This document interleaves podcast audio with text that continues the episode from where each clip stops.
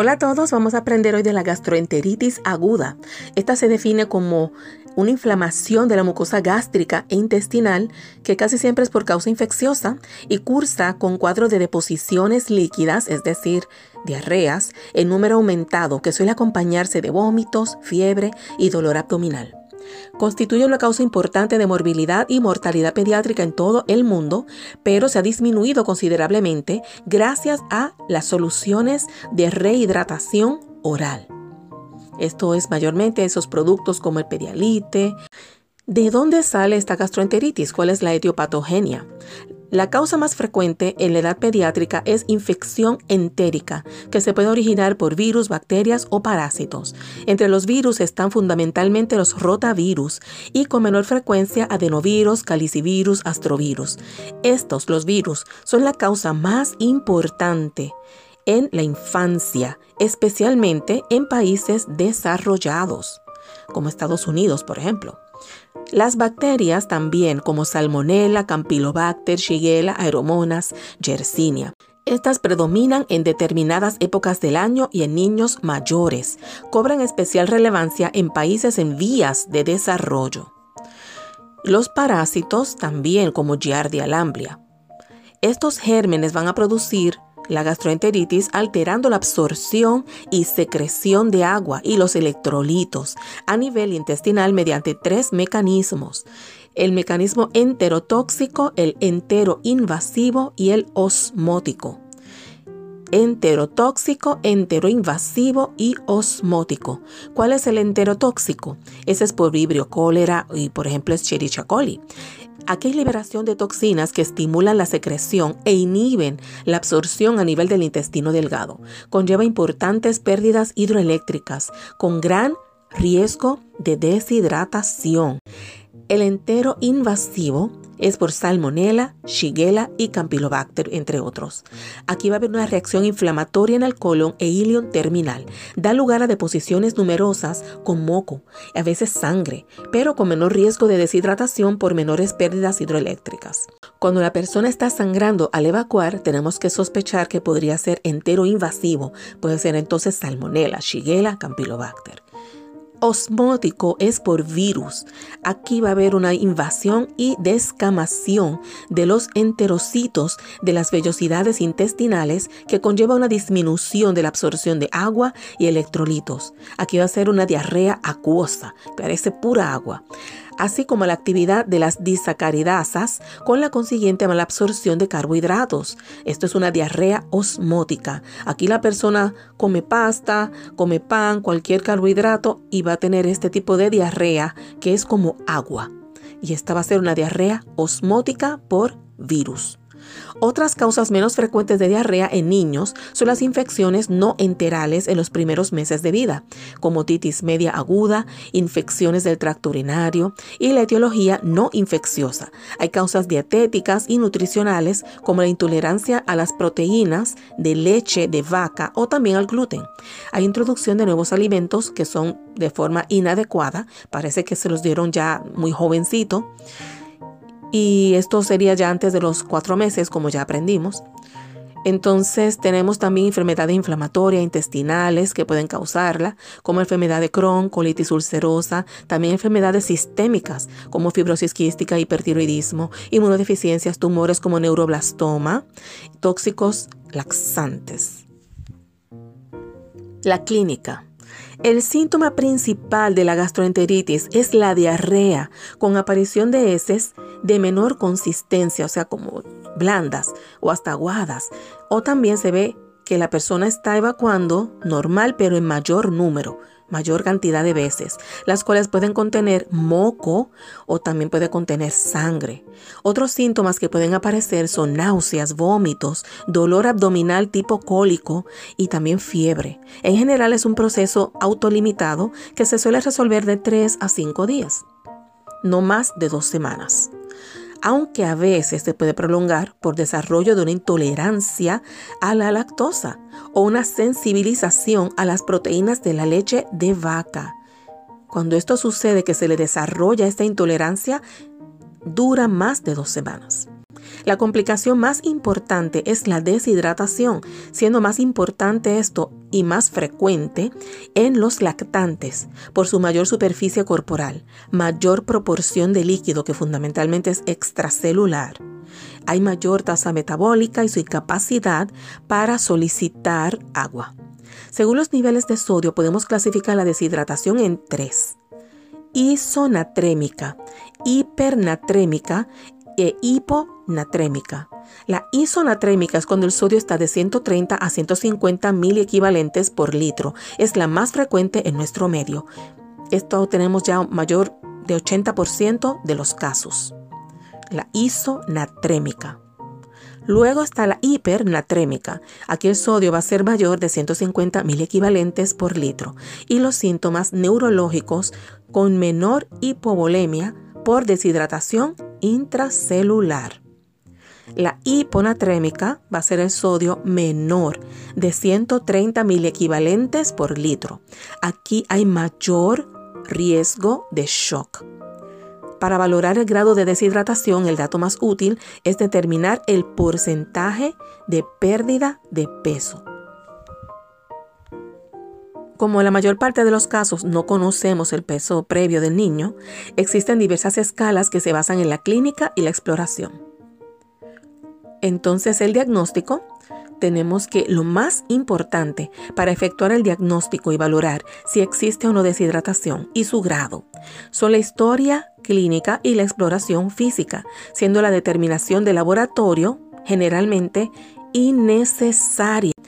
La historia clínica es importante valorar el inicio, la frecuencia, la cantidad y características de los vómitos y de la diarrea, presencia de sangre, moco, también la ingesta oral reciente, la diuresis, el peso previo a la enfermedad, los síntomas asociados como la fiebre, alteración del estado mental y patologías subyacentes, la ingesta de fármacos y los estados de inmunodeficiencia. También la ingesta de alimentos en mal estado, introducción de alimentos nuevos. Y esto yo le quiero añadir cuando la gente también come en la calle, personas que han comido en la calle por diferentes razones. Han comido en un fast food, en una tienda de comida rápida, o han comido en un carrito que venden hot dogs, venden eh, emparedados, sándwiches. También eso se toma en consideración. Ambiente epidémico familiar y social, como guarderías, cuidadores, estos niños que están siendo cuidados en una guardería, o están en la escuela, o en colegio, o están alguien cuidándolo en otra casa que no sea la de uno. Esto puede traer también una epidemia porque uno no sabe la higiene de ese lugar y más si está con otros niños, pues también la cosa empeora. Exploración física, determinación del peso corporal, temperatura, frecuencia cardíaca y respiratoria y presión arterial. Todo eso hay que estudiarlo en la exploración al niño. También la valoración del estado general como apatía, si se ve decaído, eso es importante verlo también. También valoración del estado de hidratación. Se miran los globos oculares, que no se vea como hundido los ojos. Si tiene presencia de lágrimas, cuando está muy deshidratado, el niño no puede llorar. Llora pero sin lágrimas. Entonces no es que está fingiendo el llanto, es que no le salen por la deshidratación. También hay hidratación de mucosas y el relleno capilar, que es cuando se presiona la uña para poder ver si esta vuelve a ponerse rosada al poco rato. Otra técnica importante es cuando uno le hace un pequeño pellizco en el dorso de la mano. Uno puede ver cómo la piel se supone que regrese rápidamente. Si la piel se tarda en regresar a su posición original, significa que está deshidratado. Esto encuentro que es más fiel, más preciso que el del llenado capilar o relleno capilar por la razón ya explicada del frío, del posible frío en el lugar. Exploraciones complementarias.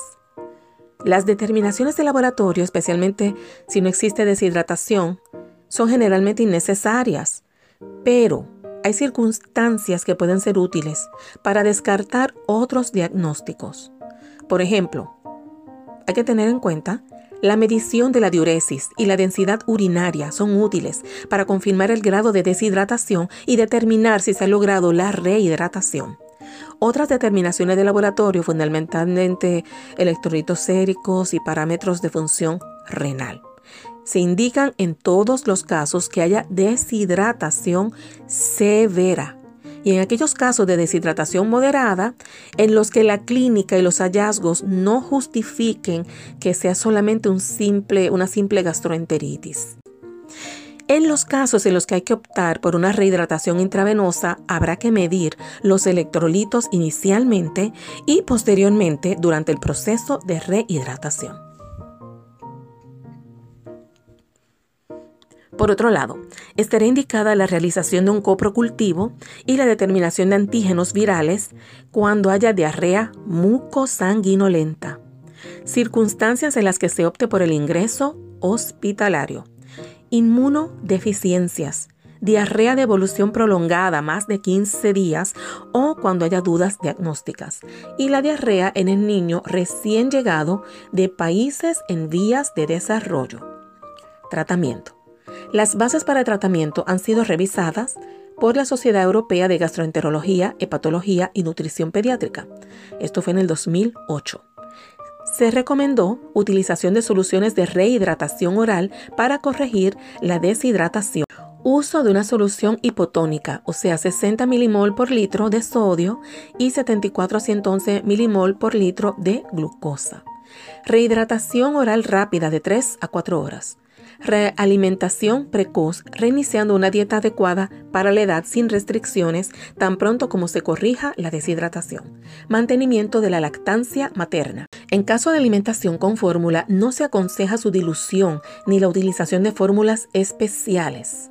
Suplementación con solución de rehidratación oral para las pérdidas mantenidas debidas a la diarrea. No realización de pruebas de laboratorio ni aplicación de medicaciones innecesarias. Las soluciones de rehidratación oral SRO son el tratamiento de elección para reponer pérdidas de agua y electrolitos por diarrea, que sean leve o moderada. Ello es gracias a que han demostrado ser seguro, rápido, económico, no agresivo y permite la colaboración de la familia. Existen varios disponibles en el mercado. La primera propuesta por la OMS es una concentración de sodio de 90 milimol por litro que estaba destinada para la gastroenteritis de tipo colérica con grandes pérdidas hidroelectrolíticas. Posteriormente se desarrollaron otras con menor contenido de sodio, más acordes con las pérdidas producidas, y en cualquier caso se debe tener una relación glucosa-sodio adecuada, siempre inferior a 2 razón 1. Debe ser el doble de glucosa que sodio una osmolaridad similar a la del plasma, condiciones que no cumplen las soluciones industriales o las caseras que tienen una escasez de electrolitos y una elevada osmolaridad. Así que esos consejos que dan a veces de uno mismo hacerlo en la casa, echarle su sal, echarle su azúcar, no se debe hacer basado en esta información. Ahí no se debe dar rehidratación oral. Tampoco si hay fracaso de rehidratación oral por vómitos incoercibles o grandes pérdidas fecales. Tampoco si hay hilo intestinal o cuadro clínico potencialmente quirúrgico. Si rechaza las soluciones, podrían ofrecerse otro tipo de líquidos porque no hay deshidratación. Con factores de riesgo, la misma actitud pero manteniendo al niño en observación un tiempo prudencial para asegurarnos que mantiene una buena hidratación con una ingesta adecuada de líquidos. Segundo, ¿qué hacemos cuando hay deshidratación leve? Esto es menor a 5% en lactante y menor de 3% en el niño mayor. Si presenta vómitos, probar la tolerancia de un SRO en pequeñas cantidades, 5 mililitros cada 5 minutos por una hora. Y si sigue sin tolerar tras varios intentos, entonces pasar a rehidratación con sonda nasogástrica o intravenosa. Si tolera y no tiene vómitos, entonces rehidratación oral con SRO reponiendo el déficit estimado, que son 50 mililitros por kilogramo en 4 horas. Con factores de riesgo, la misma actitud pero manteniendo al niño en observación un tiempo prudencial para asegurarnos que mantiene una buena hidratación con una ingesta adecuada de líquidos. Segundo, ¿qué hacemos cuando hay deshidratación leve? Esto es menor a 5% en lactante y menor de 3% en el niño mayor. Si presenta vómitos, probar la tolerancia de un SRO en pequeñas cantidades, 5 mililitros cada 5 minutos por una hora. Y si sigue sin tolerar tras varios intentos, entonces pasar a rehidratación con sonda nasogástrica o intravenosa. Si tolera y no tiene vómitos, entonces rehidratación oral con SRO reponiendo el déficit estimado, que son 50 mililitros por kilogramo en 4 horas. Tras completar la rehidratación, reiniciar la alimentación normal, adecuada para su edad, suplementando con SRO para las pérdidas mantenidas, que son 10 mililitros por kilogramo por cada deposición y 2 mililitros por kilogramo por cada vómito. El proceso de rehidratación se iniciaría en el servicio de urgencias, pudiendo ser completado en casa, si se comprueba buena tolerancia y no se ven factores de riesgo. Entre ellos, problemas sociales como que tengan bajo ingreso, que no puedan facilitarse la hidratación, o también si están lejos de un hospital o clínica, entre otros. Número 3. Cuando la deshidratación es moderada, es de un 5 a un 10% en el lactante y de un 3 a un 7% en el niño mayor. Si presenta vómitos, la misma actitud que ya explicamos.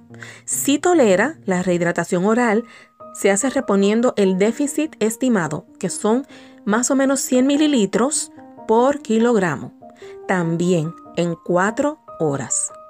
En este caso, el proceso de rehidratación se completaría bajo supervisión médica, pudiendo dar el alta tras finalizar el mismo y siempre que no tengamos nuestras dudas. Y por último, la deshidratación severa. Aquí va a ser más del 10% en el lactante y mayor del 7% en el niño mayor. Aquí lo que se hace es rehidratación intravenosa. Y para esto hay que ver el protocolo. Otros tratamientos. Tras el proceso de rehidratación estaría indicado reintroducir la alimentación habitual sin restricciones. En lactantes habría que mantener la lactancia y si no está lactando, pues fórmulas habituales no diluidas con lactosa Ahora, se puede interrumpir temporalmente la lactosa si las diarreas son prolongadas con un pH en heces menor de 5.5 o si hay cuerpos reductores mayor al 0.5%. También si uno sabe que tiene una alergia, que viene de familia alérgica, que las demás hermanas o hermanos también tuvieron que tomar leche sin lactosa, entonces eso no hay que hacer todo este proceso de pensamiento porque ya sería obvio. Sí sería razonable evitar alimentos ricos en azúcares, en tipo de azúcar simple, por la carga osmótica y aquellos muy ricos en grasa que son los peor tolerados. Así que tienen que evitar azúcares y grasas, azúcares simples. El uso de antibióticos no está indicado generalmente de manera empírica, salvo excepciones como inmunodeprimidos o que tengan una gran afectación del estado general. Aunque esto hay médicos que están en desacuerdo, piensan que nunca se debe dar antibiótico como prevención. Esto es así por tratarse de procesos en su mayoría autolimitados. Campylobacter o aeromonas serían algunos de los gérmenes que se pueden tratar.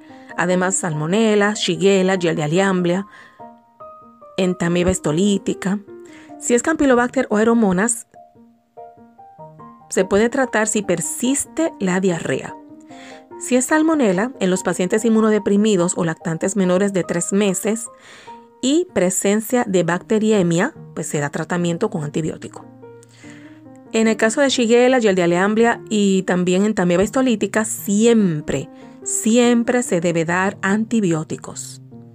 Así que ya sabemos, si le persiste la diarrea teniendo Campylobacter o aeromonas, mm, se le puede dar antibióticos. Racecadotrilo es un antisecretor que ejerce sus efectos inhibiendo la encefalinasa intestinal y en consecuencia impidiendo la degradación de opioides endógenos, como encefalinas, en el tubo gastrointestinal y disminuyendo la secreción de agua y electrolitos en el intestino. Se recomienda porque reduce la duración de la gastroenteritis, la tasa de gasto fecal, el número de evacuaciones y se asocia con un perfil de seguridad similar a los pacientes tratados con placebo.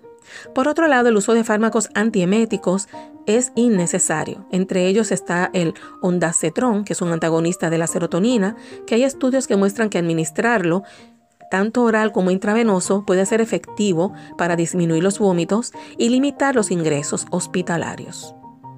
Así que en este caso pues se hace la excepción. Ondansetron, antagonista de la serotonina. Los prebióticos pueden ser un complemento eficaz en la diarrea, pero no se ha demostrado eficacia de muchos de los preparados.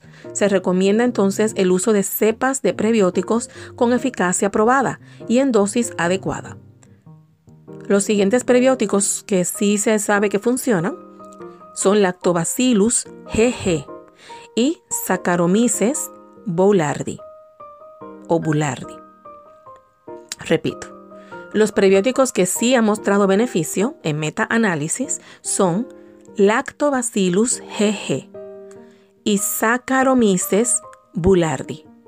Para proponer el uso clínico de prebióticos se precisan pruebas que indiquen que no hay riesgo de transferencia de resistencias a antibióticos. Así que si no son esos dos, no recomiende otro para que no le provoquemos una resistencia a los antibióticos.